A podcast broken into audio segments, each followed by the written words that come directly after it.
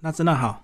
各位听众，大家好，主持人好。哦。那我们来介绍你去年得奖的作品哦，《番薯耍少林》。对，这跟你自己个人呃是有地缘关系，对不对？有，其实在这个故事里面讲的是嘉义市的一个叫大溪厝的农村。我的父亲是大溪厝人，然后我的爷爷奶奶现在还住在那边。嗯，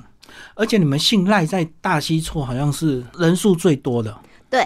嗯因为我们在古早很早的咒呢，它其实有取了两房，所以有分成丁宫跟矮宫。那这两支线呢，就各自盘踞的一区块，这样嗯嗯，就繁衍越来繁衍越来越多。对就变大姓，就对。对，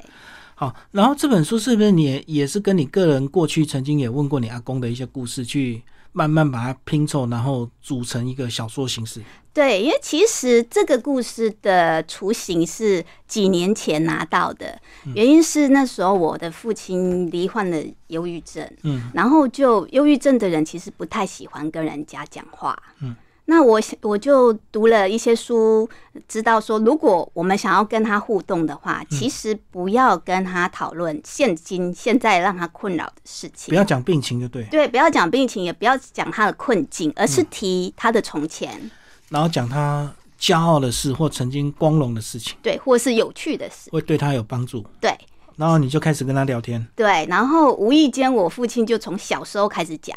嗯，那小时候就会讲到我阿公他们跟外庄人打架嗯，的桥段，越听我就越觉得，真是有一种六十年代应该是战后那种我们欠缺的历史片段的嗯的画面，但是是很有张力的。然后那是好几年前听到，所以这个故事其实就一直留在我的心里面，我也就没有很在意。然后一直到我女儿渐渐长大了，她也开始问你阿公的故事。她不会问，其实我们 连我们自己都不会去问我们父母亲的故事了，嗯，因为有时候太轻，反而少了那种对，而且很习惯，就是把它当做反正是阿公阿妈住的地方，好像没有特别的。然后也只知道说每年的村里面会老 get 的时候，我们就回去吃板豆。对，其实只有很表面的这些互动，然后并不知道更深入的庄里的历史。嗯，对。然后我就想，在我父亲口中听到，呃，我阿公会耍齐眉棍。嗯，我自己本身也没看过我阿公耍齐眉棍，我只有看过他朗塞。嗯嗯嗯，对，然后我就想，既然如此，应该要让我的女儿可以有这样的一个画面，对于我们以前农农庄武术的画面，所以我就要求我父亲带我回去，呃。大 K 处，然后我阿公真的是，因为我阿公有一点重听，是我阿妈告诉他说：“林孙没看你人奇美，他那个奇美，他们只讲奇美，第一回，鸡梅。嗯，对，呃梅，对，所以我阿公他真的，一听到说哦，孙女，呃，这赶他孙要看，你所以他就把鞋子穿好，嗯，棍子一拿，一套就就打起来了，我傻眼，而且来不及录影，嗯嗯，来不及拍照，然后就是很震惊呐、看到他全部。那我父亲那时候就就说，他其实只记得起棍这个动作，因为他们后来就没有再练舞。就有一整套了。对，其实他是有一整套，所以我就觉得，哎、其实我之前听到的那个故事，再加上我阿公会会耍齐眉棍，嗯，已经在我女儿有有一点印象了，就是存在她的印象里面。我想，那我就干脆把家家乡的故事写下来，嗯，有一整本书，即便真的没有得奖，或者是没有办法出版，我都有留下文字。嗯，对，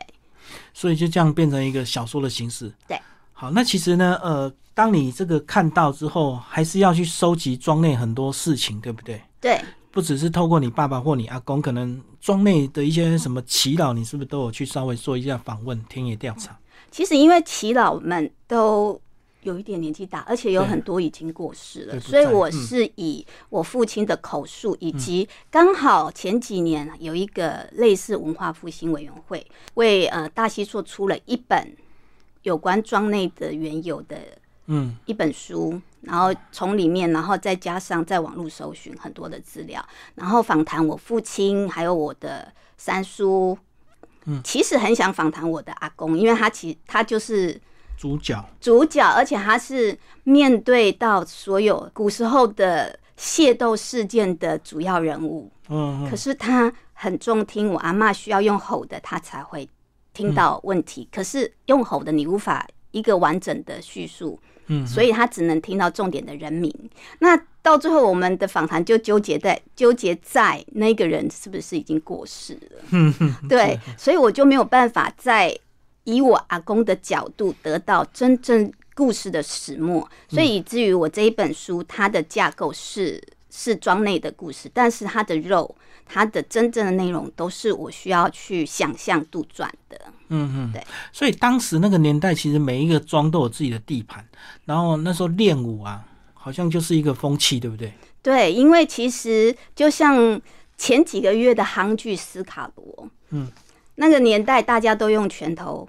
在沟通，嗯对，所以虽然那是一百五十年前的画面，但是六到六十年前大概也是同样的情况，所以每一个庄都会有要保庄为民的一个需求，他们就一直都有在团练。嗯，对。然后团练也会结合一些庙会活动，所以才会有一些阵头，对不对？对，嗯，在里面也有讲到一些什么宋江阵啊什么的。对，因为在我们庄里面的大庙叫紫薇宫，嗯它其实在热闹的时候，它以前是会有宋武宋江阵，嗯嗯，所以宋江阵已经有很多的兵器了，然后再加上还会有施阵，所以其实还很还是蛮热闹的。嗯嗯，好，那就跟我们讲一下这个故事，就从这个我们现代教育要有一个什么跨领域学习，对。要回家去访问自己的家族故事，然后开始让阿公回忆他当时，对，因为其实我在思考说，我们现在的孩子因为影视的作品对于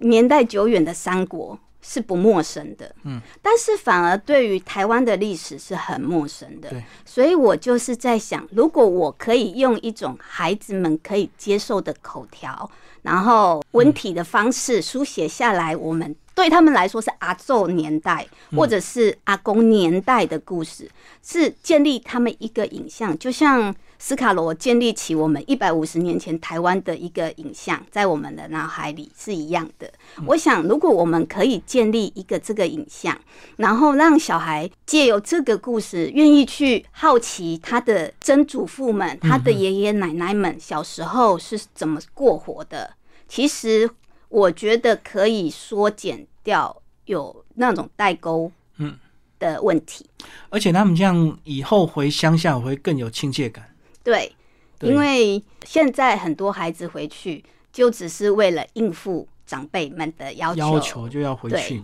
对，所以我觉得，如果大家对于长辈的过去是好奇的，那会是一个开始点，让他们去探究。诶，我的曾祖父、曾祖母他们那年代有什么有趣的事，而不是像我们现在很多的孩子都认为，我们现在的生活、科技生活便利都是非常习以为常。对，对，那他们不知道为什么以前的年代的人生活那么辛苦，为什么阿公阿妈都很节俭，为什么衣服破了还舍不得换？其实都是因为他们生存的时代背景之下造成的习惯。那我们现在的孩子因为物质都不缺乏，对，所以反而说不知道如何惜福吗？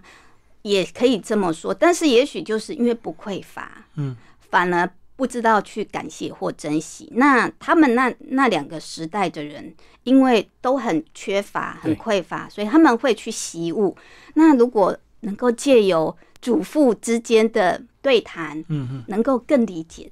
彼此。好，接下来我们就把这个章节跟我们讲一下，你用少林齐眉棍的这个招式名称来做章节名称哦。对，而且我那时候其实还私心的想要知道真正所有招式该如何舞，所以我还上网去去查了一下，到底有没有少林齐眉棍的棍法武功秘籍，还真的被我找到了。嗯，三十一种棍法。对，但是是在出版社是在对岸，所以我只好透过三明书局去帮我订这一本书，然后我就等了非常的久，几个月，结果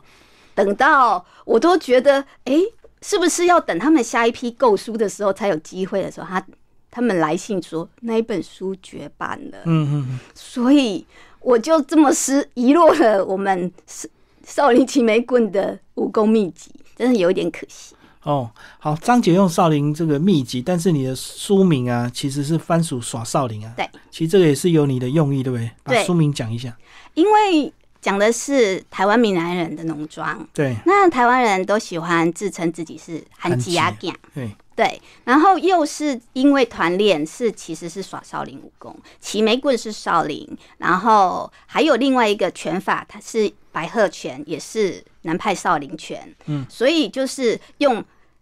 番薯耍少林。当然，一般大家来看到这个书名的时候会很疑惑，不知道什么叫做番薯。又耍了什么少林？但是其实我的用意其实就把就是把台湾人转换成番薯，对，对。然后把习武转换成少林，所以当时确实是一大批这个唐山过台湾嘛，来到台湾，可能他就带了一些中国的一些武术嘛，对，这样子变成一个连结，就对。对，而且其实不断的，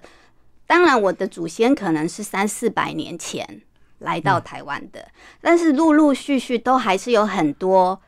很多的武功师傅，他们是从唐山过来的，嗯所以。我在书里面提到的，我们以前庄里面请的师傅，他就是一个从可能在那个时候近期从唐山过来台湾的一个武功师傅，所以他有一个很重很浓的乡音。哦，他过来之后，他也要生存，所以一般就是招收学生练武这样子。对，开武术馆。那因为那个师傅听我阿妈讲，他是住在嘉义市，嗯比较市区，所以就变成我阿公就是每天要去请师傅，踩着他的三轮车去请师傅来教。把他载过来。对，要载过来。哈，其实里面还有一个章节很好玩，就是以前的那个厕没有现代的厕所，所以大家都是挖一个洞，我们这个排泄的东西还要再回收 去浇菜，对，嗯，然后讲这一段。其实我们以前的小时候才真的是有这种粪坑的，其实，在我的小时候，嗯，我们家已经有厕所了，但是那个厕所很小。但我印象中是男生还有户外的一个厕所，嗯。可能就是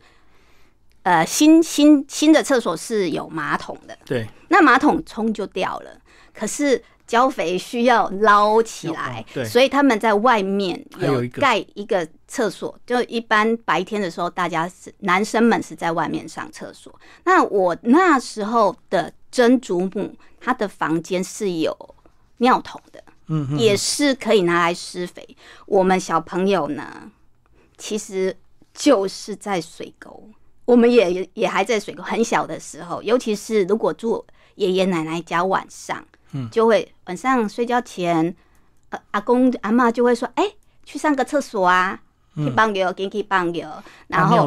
对我跟我妹妹就会好哦，然后就走到那个水沟边，水沟边就蹲下来，而且那水沟是小的，所以我们两个是可以蹲在那里的。对，但是我问我父亲有关他们以前的厕所，他说他们以前我们旧的三合院是、里面是没有办法有厕所，空间人太多，空间不足，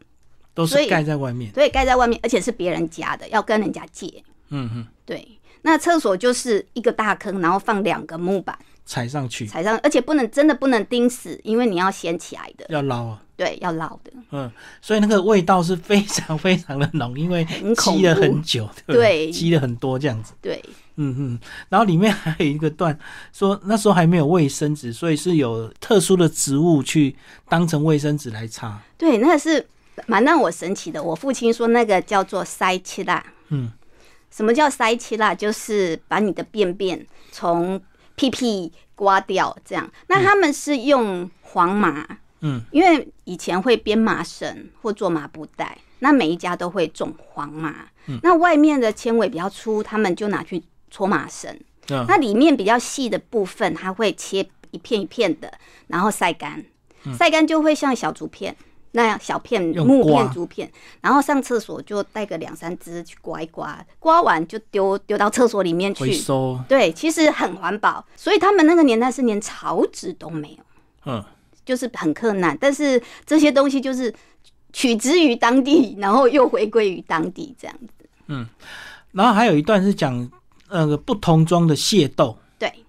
然后以前械斗打来打去，应该很少打死人，对不对？如果是打死人，就会变大事；啊，如果打受伤是比较 常态，就对。对，非常常态，都会打受伤，所以真的是有打死人，就算是很严重的事对情。对，对，嗯，其实大家是以一种那个年代，就是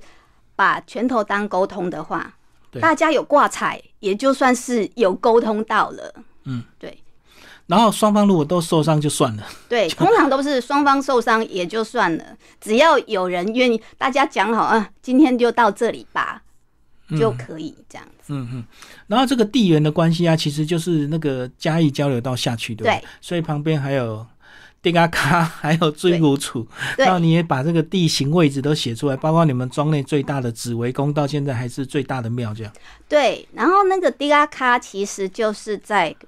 发生大规模械斗的那一段的另外一个角色，不同庄，不同庄。嗯，因为还有我们后面还有一个何阿珍，嗯，就是这几个庄，它就是那一区，整个是围绕在那一区。其实以前的人都不会嫁娶的太远，所以这些邻村很有可能都是姻亲。嗯嗯，对，就是可能姑姑嫁过去，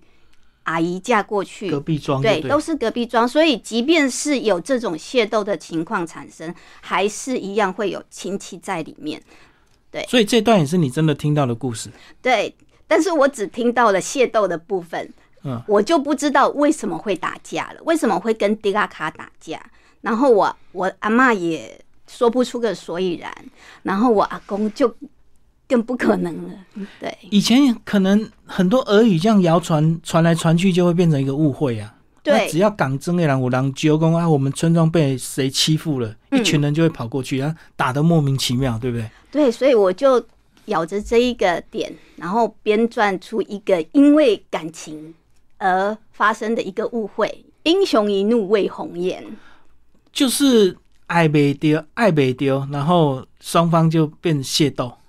爱北丢，但是我就想，不可能只有这么单纯的爱北丢，嗯。应该是要更惹毛别人的，而且是我们这一边不对，因为到底是因为我写的嘛，所以是我们这边不对，所以人家才会来。嗯嗯，所以我就写了一个非常非常吊儿郎当的一个角色。其实，蛮欢啊，那对万发仔蛮花郎，嗯对。写了这个角色，让他去做这一份工作，嗯就是去调戏人家的女儿。其实就是要追求了，然后追求不到就变调戏就对了。那对然后就是有些误会，然后就开始打。对，就会打架。然后其实重点在这打架的这一个这一个桥段，它其实算是我们庄里面的大历史，嗯嗯，对。哦，就是现在还有记录的一个重大的事情。都是口耳相传。哦哦哦，对，也就是说，我小时候真的没有听过，但也许是长辈们会觉得这些故事就是他们触茶鼻就一直触谈。鼻茶余饭后喝酒聊天，但是真的这些长辈渐渐的过世的过世，然后重听的重听，他们也不太会再聊了，嗯，嗯有一点可惜。那如果没有把它记录下来，我觉得我们的后代，我们在庄的后代，嗯完全都没有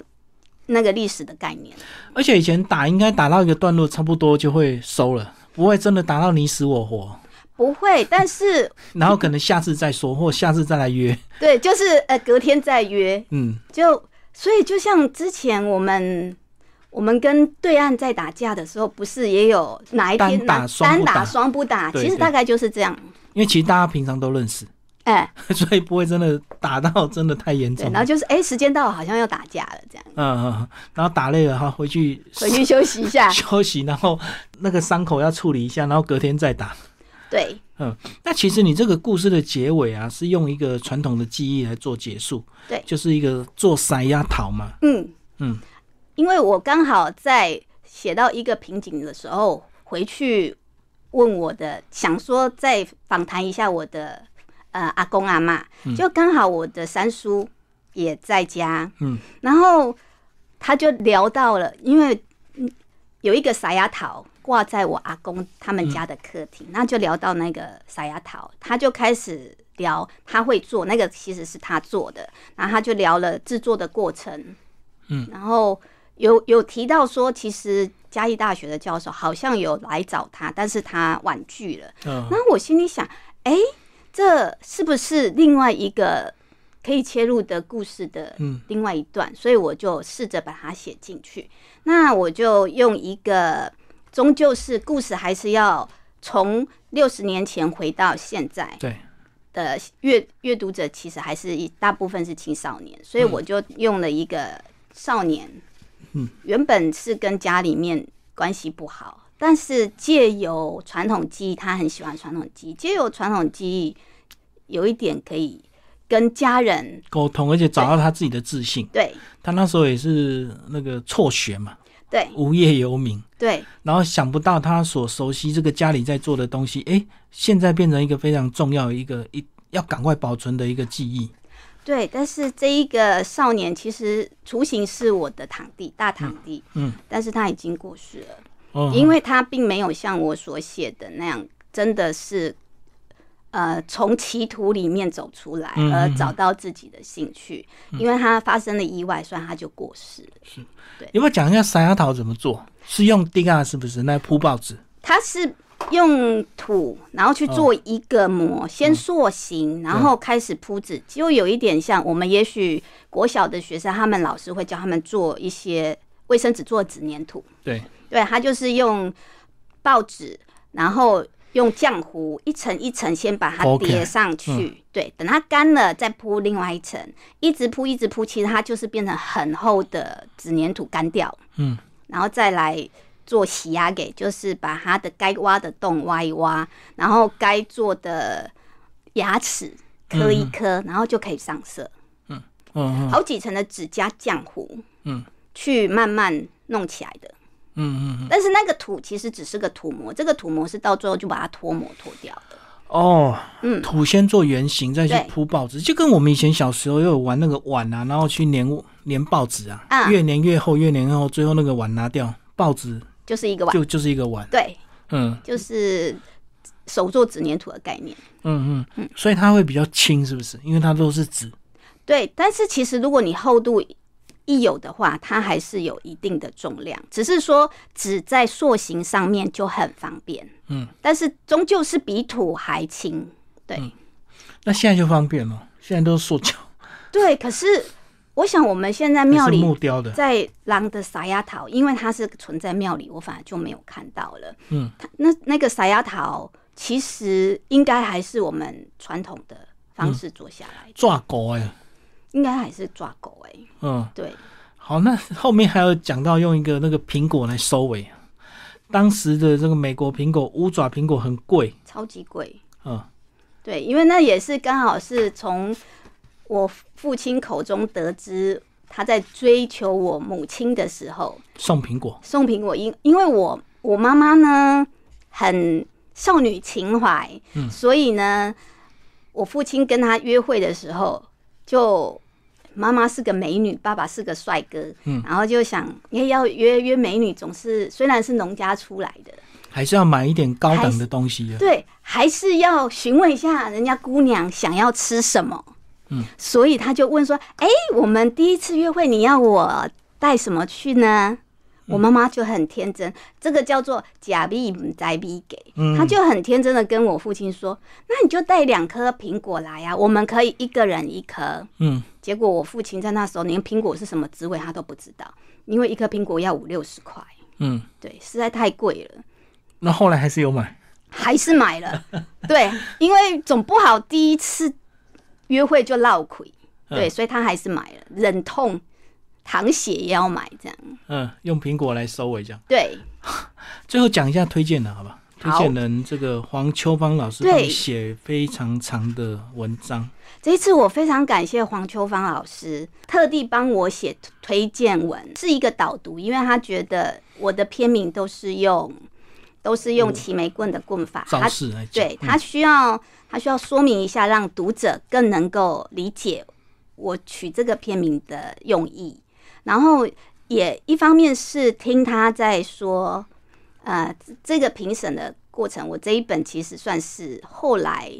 才才被看上才。追上就对。对后来开始只有一票，对，一一开始只有一票，那很有可能就这么没有机会得奖了。那但是他可能呃，黄老师他就看看到里面有趣的点，或者是他也认同我觉得应该给我们的青少年读者多一点那个年代的画面，所以他觉得是可以可以推广给大家阅读的。嗯，他就非常的支持，然后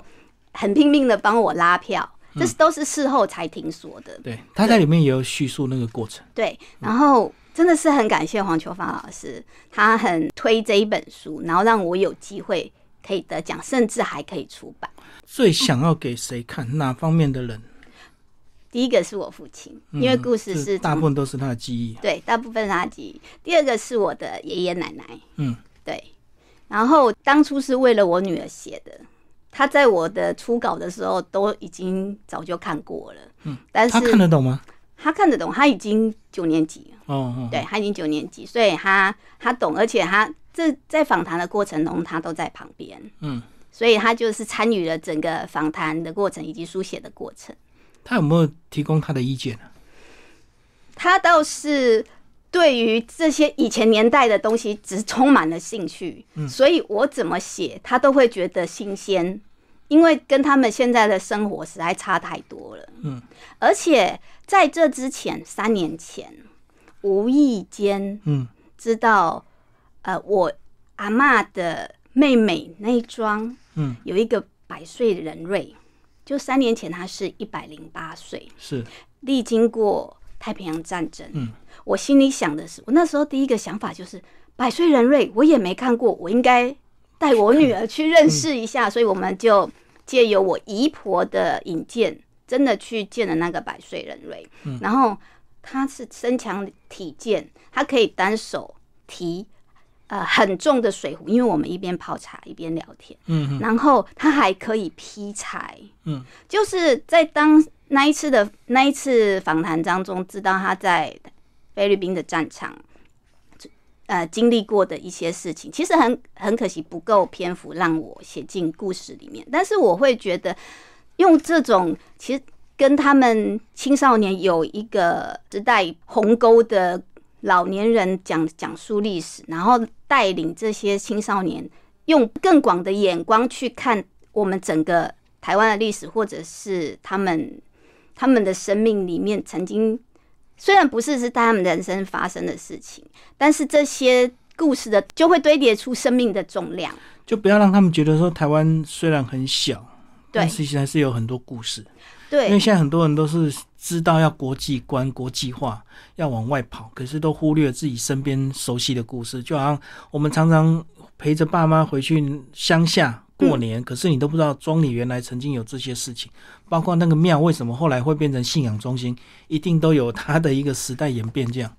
对，所以我在想，其实有很多人都会觉得自己好像漂浮不定的浮萍，没有一个根的感觉。对，但是我觉得根并不是因为你的爷爷奶奶是哪里人，你是在哪里出生这样，而是我是觉得根的感觉是你对于你出生的家乡的故事的历史，通通有一个概念。对，然后就会累积成你一个重量，你就会觉得是的，我是这一区嗯嗯。的人，然后我知道他的历史，嗯，对。而且我觉得还有个差别是，以前都大家族，所以嗯。你回到乡下之后，很多叔叔伯伯、阿姨串联一大堆的故事。那因为人多，自然小孩也多，所以你回乡下会觉得很好玩。嗯，那现在很多都小家庭，对，那小家庭他可能也没有他所谓的乡下了，没错，所以小孩就越来越沉迷在他所熟悉的山西或者是一些手游里面。